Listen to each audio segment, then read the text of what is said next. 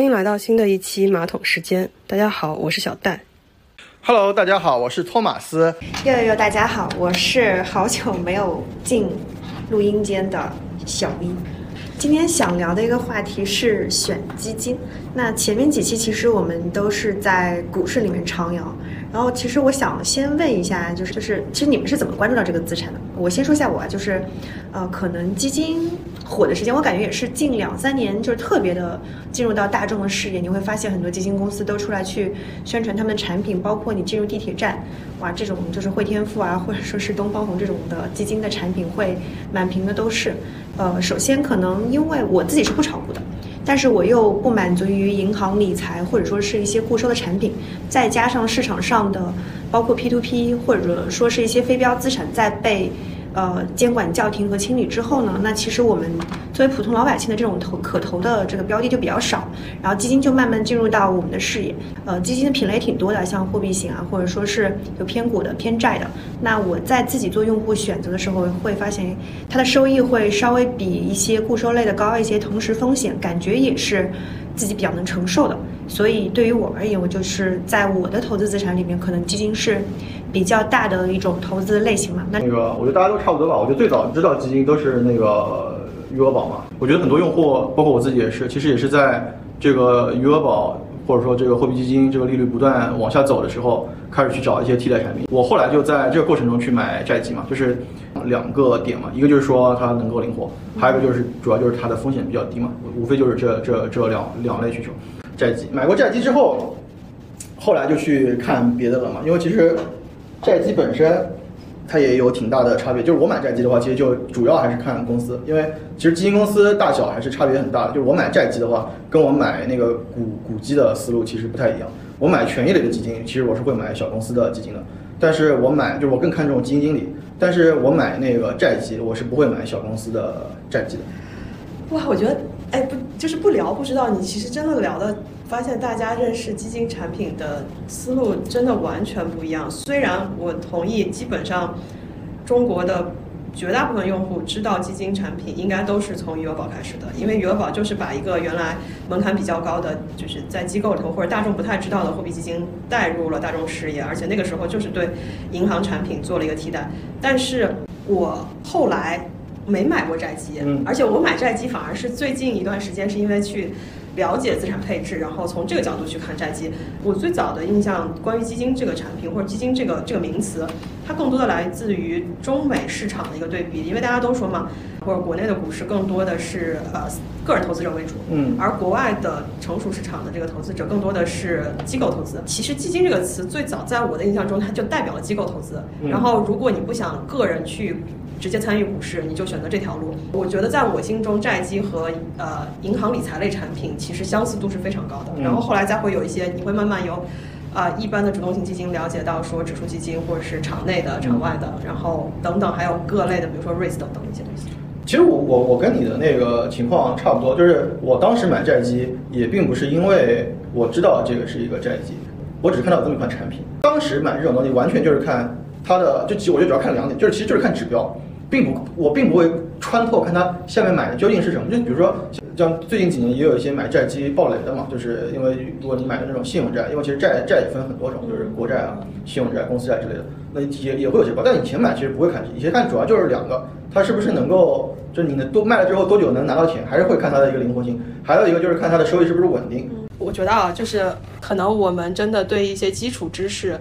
不是那么扎实。嗯嗯。我想说，有没有一个官方的标准嗯定义？这这种你觉得已经是一个好像偏常识性的内容，嗯但我一搜我就发现，嗯第一，它的分类方式或者说它的它的定义不是特别的，一是一，二是二的这种嗯非常明显，它有一些中间地带的划分不是那么清楚，嗯有很多概念都是混淆。我就随便问你一个，嗯就比如说你说国内的公募基金嗯和私募基金，嗯怎么翻成英文？但是你去想英文，你听到最多的一定是，就不管你接没接触基金，只要你接触过投资，你第一听到的是两个词，一个叫共同基金，嗯一个叫对冲基金。嗯，但是你觉得这两个东西怎么我好像在国内是找不到对，对标价值的定义的，对吧？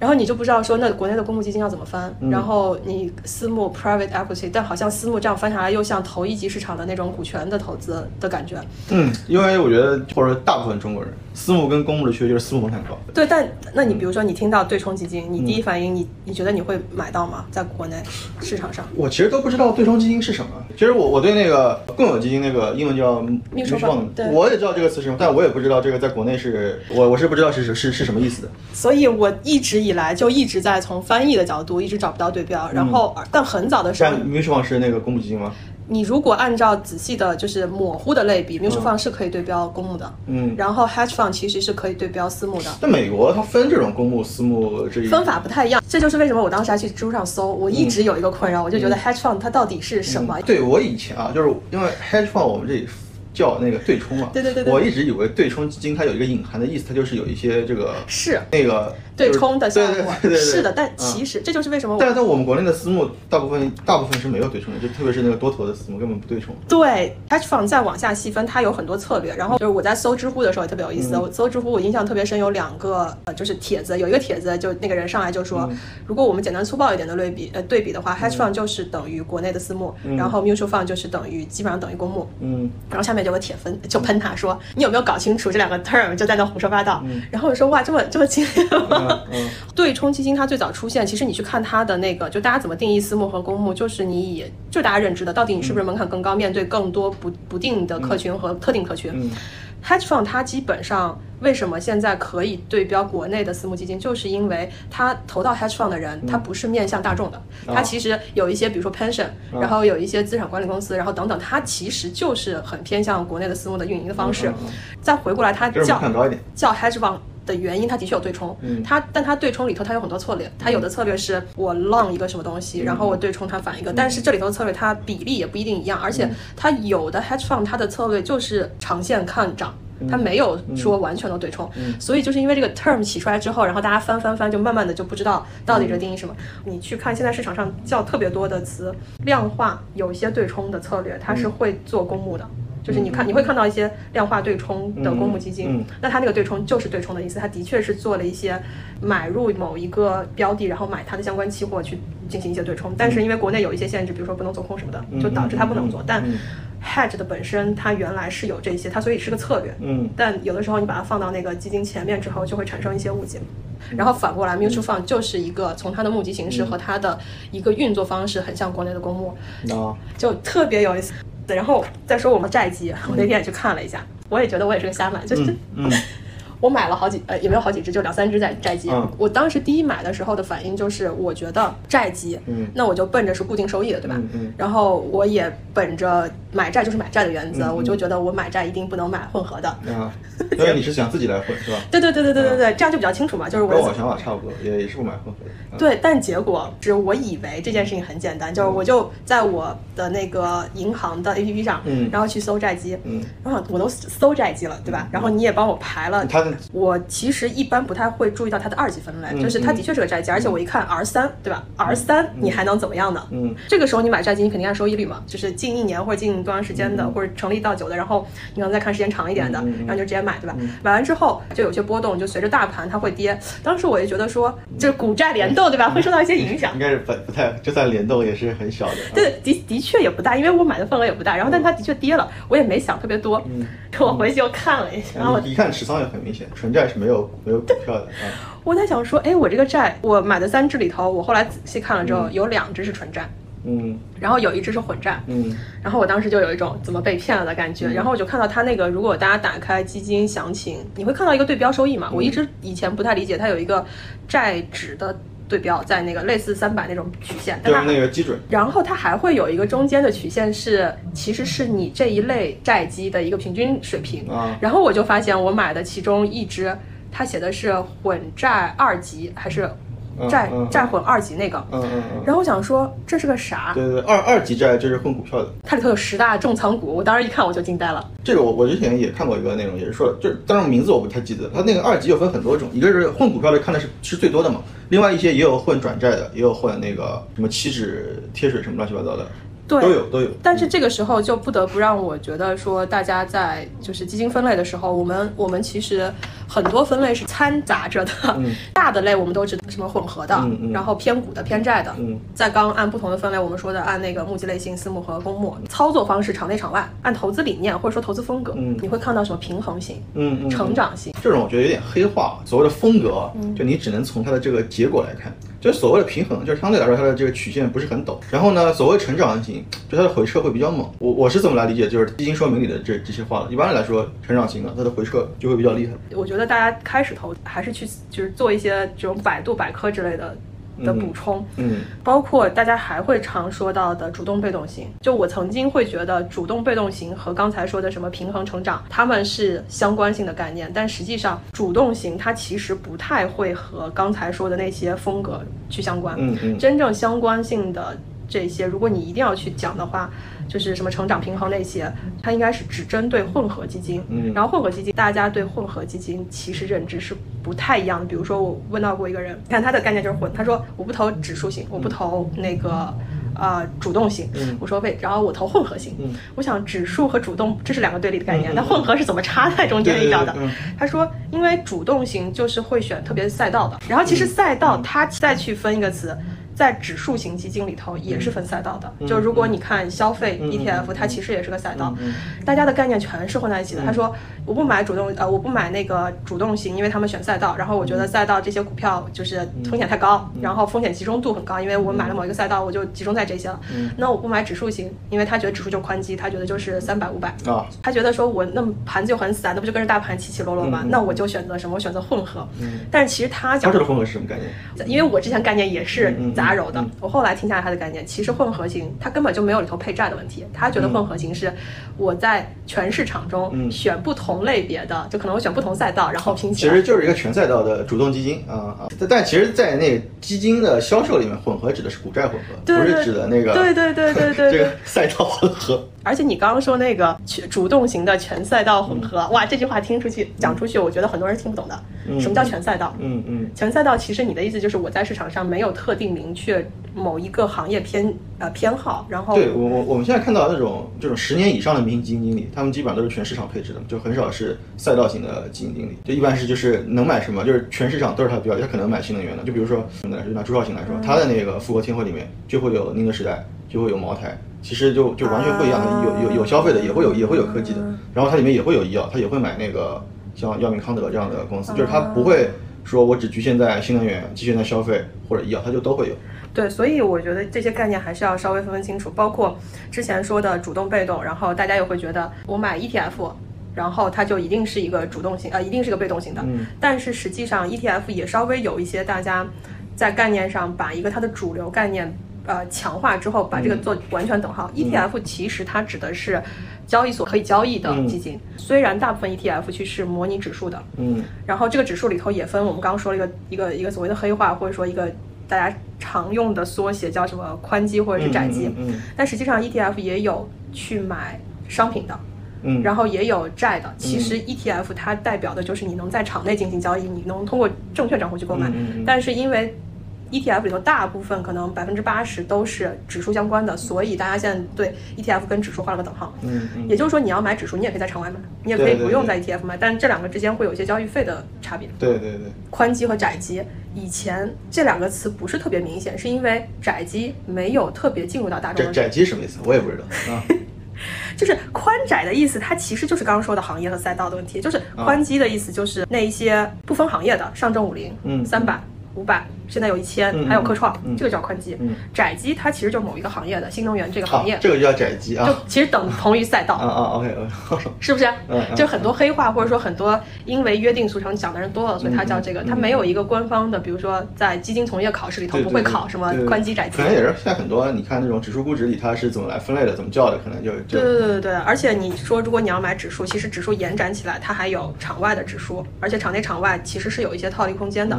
有两还有两个概念，一个概念叫指数连接，嗯。一个叫那个指数增强。嗯。其实指数增强它不是一个指数基金，嗯。它其实是个主动基金。对对对对，然后，但是指数连接它是一个跟指数直接关联的东西，对对对。所以这些词，就是如果你不深究，只是看，有时候是会被带弯的。包括说另外一个词，最近还有一个特别火的词，大家在买基金的时候也会碰到，叫固收加。嗯嗯嗯嗯嗯，哇，固收加也是让也也是个刺客，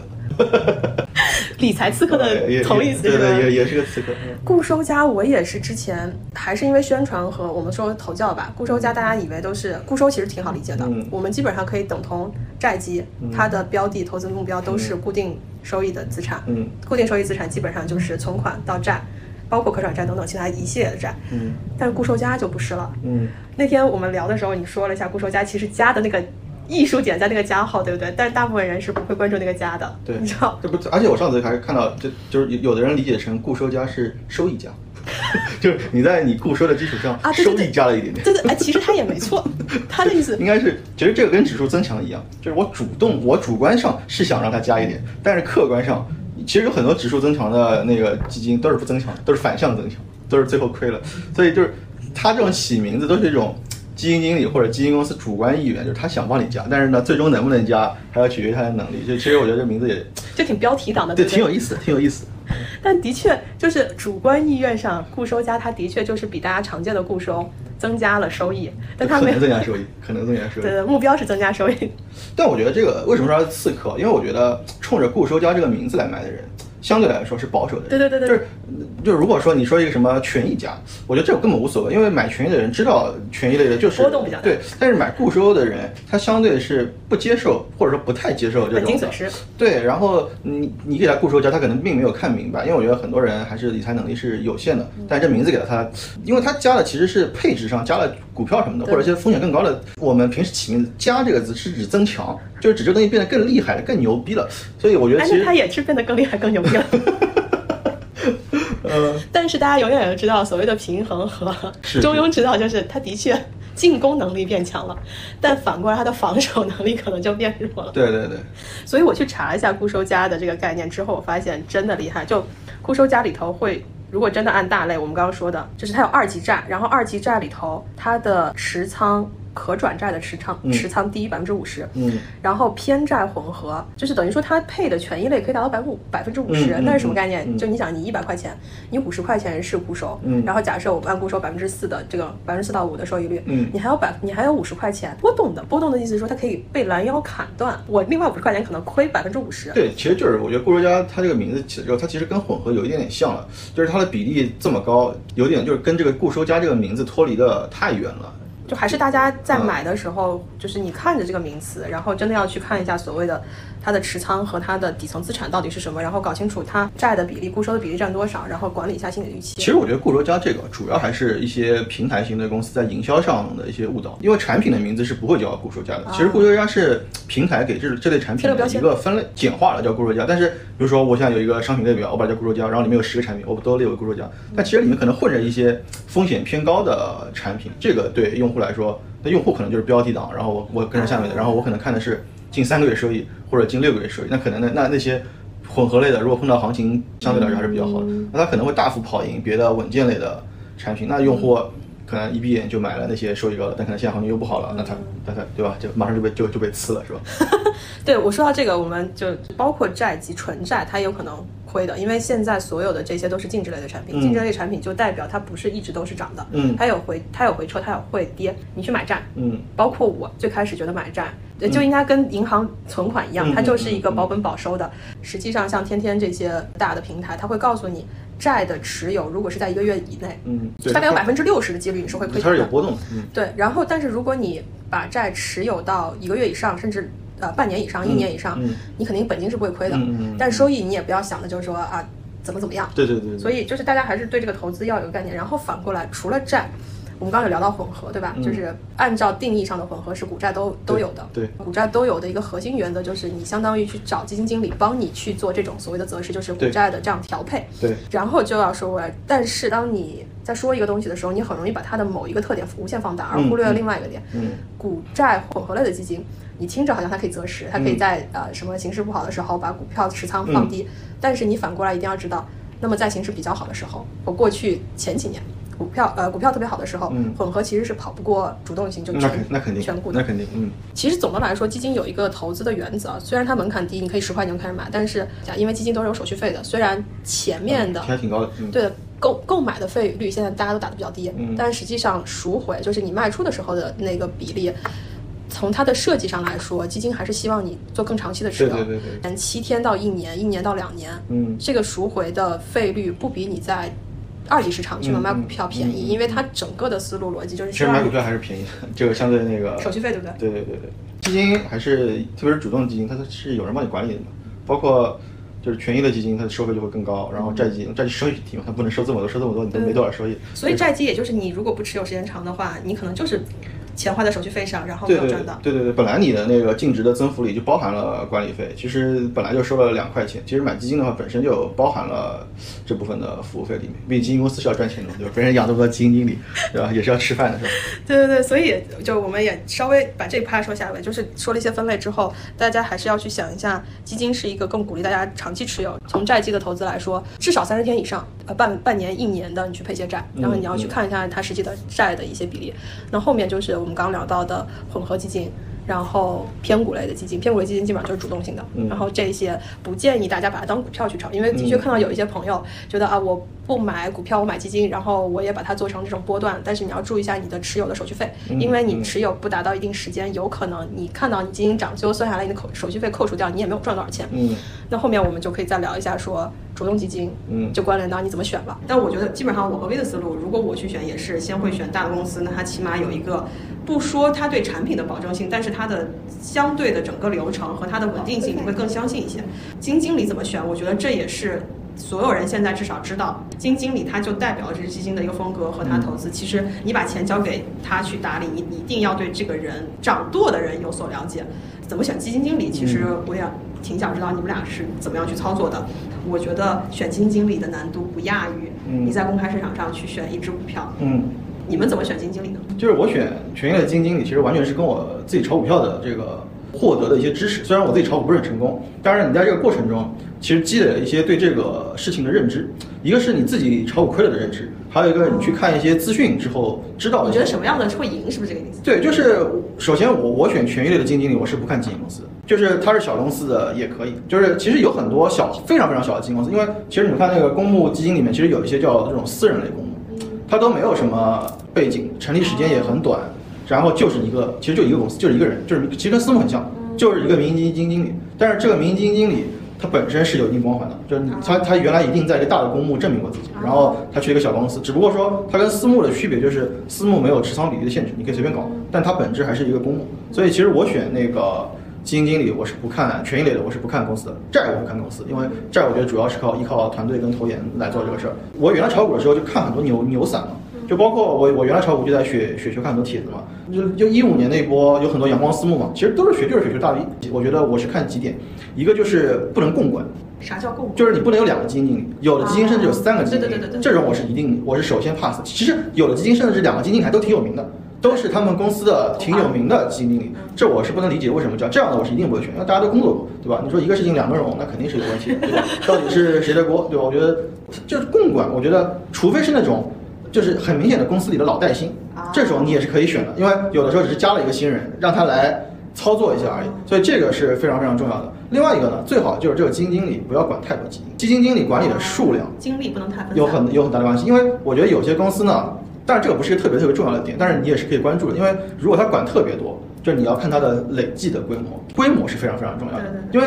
因为我也是从我炒股感觉到，就是很多为什么有的人私募之后不成功呢？他为什么原来很厉害呢？因为他原来自己的几千万的钱，对体量变了，对他就没问题。公募其实是规模上是很快的，你一段时间的这个效益好，你突然就是十几亿、几十亿的资金了，你能不能搞得定这个资金是不好说的。同样的，也有另外一个点，就是说，如果你找一些功成名就的这个老将，嗯，他的问题规模一定很大。对，他的问题就突凸显了，就是你只要找一个跨越牛熊的这么一个老将，他一定是一个百，起码是一个百亿的，甚至几百亿的基金经理了。他的规模一定限制他的操作，所以就是这个时候，其实就另外一个点，就是你就要看他的风格了。就是如果这个基金经理是一个白马风格的基金经理，那他规模还可以，因为大部分的白马相对来说市值会高一些。对，它都是龙头，它能够去承载。它需要大的一个基金规模去买这些产这品。其实很简单，就是你一个一百亿的这个这个买不了几十股。对啊，就是你就买不了多少，你买着买着就是，就大家都知道，就是其实而且还有同，就是其实公募里面还有一个很大很大的问题，就是一个同业竞争的问题。如果你在上面，我有可能我就不会，我觉得其实他们也是有一个博弈的逻辑哦在里面的。就是我为什么，特别是就比如说最近有个事儿，不就是，但是他冯柳是私募了，是吧？他最近买了海康卫视，他买了几十亿海康卫视，对吧？三分之一的仓在海康卫视，那说很可能很多人。本来想买，可能也就不买，因为毕竟我能买的标的很多，我为什么一定要买这一只呢？对吧？同行，我觉得里面还是有一些。但是你说到同行，其实又有一个概念，就是前几年的风格就出现基金抱团嘛，那就会你买消费，我也买消费，嗯那消费也就那么几个龙头，你买来买去，我是觉得啊，以后可能会一直抱团。其实也有一种说法是说，因为其实之前 A 股都是散户为主嘛，对现在已经是往机构为主的这个趋势趋势上在走了。但是虽然现在还是有很多散户，但是趋势可能是这个趋势了。为什么散户？大家那个时候一就我觉得我炒股的时候，大家会都在说全是散户乱搞，对吧？出个消息什么散户猛抛，什么就非常不稳。但是其实。那个是散户时代的股市的特征，其实它不是个问题，它只是个特征而已。其实现在的特征就是机构的特征，因为机构的人都什么都是金融背景的，金融专业就是一条就这些就跟体育生一样，一条体系出来的，大家都知道出门怎么排队，很容易，我觉得大家的想法是一是是一致的。我觉得可能只有在这个过程里，他们再想想怎么跟彼此竞争。对我就我觉得其实挺容易，他们有一些，因为我觉得他们都是科班出身嘛，比较容易有这种体系是一样的。对，所以其实我自己在选主动型基金经理的时候，我其实挺想挺喜欢，就如果我能找到的话，嗯我是偏好那些非科班出身的。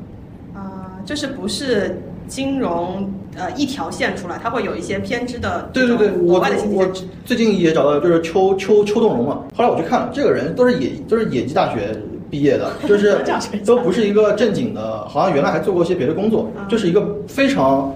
不是科班的，就是有些人我有我觉得有些人还相对可，就比如说像有些医药的是吧，是医药毕业的，那我觉得也也算是从这个行业出来再做，我觉得还也算是合适的，毕竟也都是很光鲜的这个教育背景啊什么的。但是像这种，我觉得是属于我我为什么我喜欢这种？民间高手这种路线。我就觉得这种是属于有天赋的。哦就是你哦想就你已经避开了所有对正规路线，你想，哎，就这 这这这个其实也也属于我的一个歪路子。我觉得这个这个，你就想这个人这，说明你得有多少的天赋才能打败所有的常，规就路径？说明他是一个自然天赋，对吧？他对这个东西有，哎，当然很重要的一点就是，其实他还有实战证。对他得有过往的历史的优秀的战绩，就是因为其实你选基金，你也没有办法选到这种很少很少就一直辉煌的，嗯，他必须得有几年的战绩特别好对啊，他不然也摸不到就是大家来，就是我觉得有有些人可能选的更严谨，他会分，就比如说一八年是呃这个熊市，一九年是可能震荡市，二零年是个算是个牛市，对吧？什么小盘牛市啊，大盘牛市啊，然后他会去把这些基金经理在这些年份的表现拉出来。再拉出来，然后再看，因为我们因为我们选的时候，我们只能往后看嘛，不能往，因为但你买的是未来嘛，对所以你就最好是说他在不同的风格、不同的年份，就你不说他都好，但至少比如说这个人肯定是比如说是个偏小盘风格的基金经理，那你就希望他在这种大盘牛或者小盘不行的这种行情下，亏的不多，或者最好是不要亏，对吧？但他也也跑不赢也也没事，因为其实就比如说我还喜欢一种基金，就是那种深度价值的，这种基金有个什么问题呢？它一定在牛市收益就差，他买的那有些这个标的都是安全边际很高的，这种东西在牛市是不会的，牛市就是炒那些有的没的，不知所谓的的深度价值的意思是？就是买那种烟蒂股，就是安全边际很高，哦就是格雷厄姆的那那那那那套东西，所以它在普通的市场、震荡市跟熊市能够跑出不错的收益，因为那个时候大家会找安全边际比较高的，然后就是利润稳定的、行业格局清楚的，但是不是那么性感的标的。但是在牛市的时候，大家就不会做这种。说到这个呢，就再补充一下，就是我们刚刚说的很多种风格，对，一很重要的一点就是你要确认这个人的基金风格不能漂移，这个是非常非常的。就稳定的。因为之前可能大家也看过新闻嘛，就什么什么医药基金经理满仓新能源，啊，还有买酒的，对这种基金经理，就他赚了钱我也是不会买的。我觉得有一点是非常非常重要，就是基金经理的这个东西是执行你的意志。就是我买它的目的，我我就是买医药的自己少操，作对。吧？你买了医药之后，你帮我搞成新能源，就是我觉得这个其实我，但是也有一些网上的人会说，哎，那赚钱就行了嘛，这这种赚的钱可以，但长期。对迟早会会亏掉，当然有可能也不是。后面就会转 有有可能也有可能也也不是，但是我觉得就是说这个是一个操守的问题，就是你是什么赛道的，你就买什么赛道，你不能乱搞。后来那个监管也也出来说但是这种这个是一个非常明显的风格偏移，但其实也有一些不是很明显的风格偏移，就比如说我刚刚说的，他明明说自己是一个深度价值的基金经理，然后去买一些这种炒在天上的小票，这就这种言行不一的你是不能买的，因为这种其实你是可以通过它的这种十大持仓，能够大概看得到它的这个情况的，或者是你去同时对比它跟别的，它应该对标的是，就是你比如说有好几个深度价值的基金经理，他们之间应该是在一个里面去做比哎，较。但我这样觉得，你对基金经理的要求有一点点苛刻的点在于，你不允许人家我前两年炒价值，我这两年就是炒散我是不允许这样的，这种就是会在我这里会被剔除啊，掉。这是你的标准，对对对，这是你的跳或者说对吧？可以这么说，就是我觉得基金经理他是不是知行合一，就是他在那个自己的风格介绍上说的，跟他做的，当然这里面有一个我的判断问题，就是我觉得他没有一致，对吧？这个我觉得是但他后面如果改他的说明，你就可以接受了，是吧？那他那肯定改不了，因为我我我觉得就是如果一个基本上像我选嘛，我也不会，因为我们肯定要看他一些过去的嘛，差不多这个人也得有个五年的历史经验给你参考，这个也算是一个中生代的，因为一般来说都三年研究员做五年，其实差不多也工作十年了。那基本上来说，你对这这个人应该知道自己是一个什么风格的人。其实当然也有一些全市场的基金，就我刚刚说邱东荣，其实他也是，他有两个盘，一个叫价值领先，一个叫中小盘。那你在价值领先上搞一些你觉得你在中小盘上搞一些这种乱七八糟的，是可以理解的嘛？但是你在你在价值领先上搞一些乱七八糟的就不能理解了。就是说，你得把你你是可以个你是可以是个很牛逼的全市场的人，但是你得就是你不能欺骗消费者。其实说白了，基金我们甚至可以把基金经理在对基金产品的描述和他自己本人的操作做一个相当于是产品说明书了。对那你其实按照产品说明书去购买的这个这个产品，如果它这个产品说明书和它最后你买到的实际产品发生了重大偏移，这其实就已经有了呃描述和实际不符的这样的一个概念，就会对这个造成消费者的一个困扰。对，所以这个甚至比他他他让我亏钱更不舒服。啊，就是你不知道，因为你以为你买到了 A，你以为你买了个苹果，其实买了个 B。对对对，稍微的总结一下这个托马斯的选择标准，我觉得也是和大家的认知，就是首先你在选基金经理的时候，我的确有看到相关的一些说明，就是如果你呃想要找到一个长期投资的这样的一个产品的话，的确是。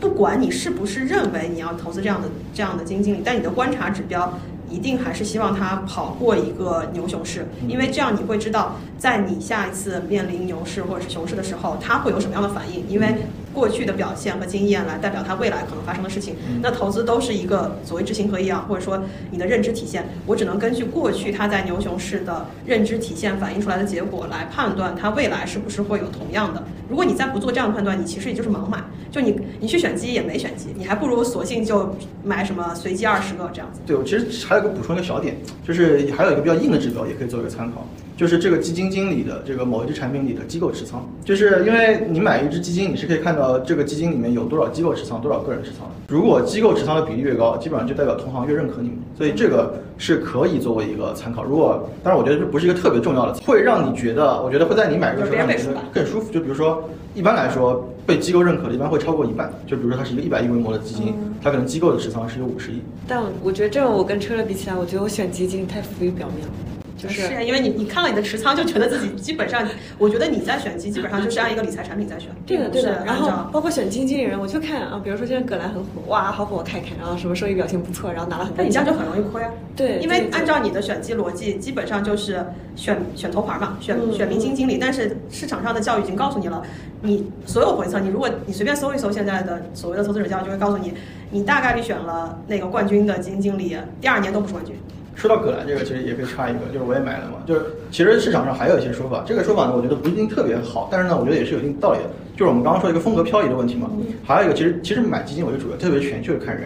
还有就是还看看他公司，还有一个点就是大家之前也在吐槽的，就是说那个人品的问题。仁者见仁，智者见智啊。就是大家为什么葛兰也亏，张坤张坤也亏？大家为什么说葛兰呢？是因为张坤在白酒的最高点的时候，他跟大家说，就是应该是在限购了二一对他在二一年白酒快要到顶的时候，他去限购了。他他一开始没有限购，他是发出了他是发出了一些，张坤也是会给大家写那个这个这个产品那个报告的。对他跟大家说不要买了，或者让大家不要炒热了。对，不要再去，因为那个时候他已经是那个那个那个最多的那个基金经理了嘛，就是就规模最大的，他就说让大家不要买了。后来他过了一段时间，他就限额了，所以为什么是相对于来对保护消费者。所以为什么那个时候他后来还分红了？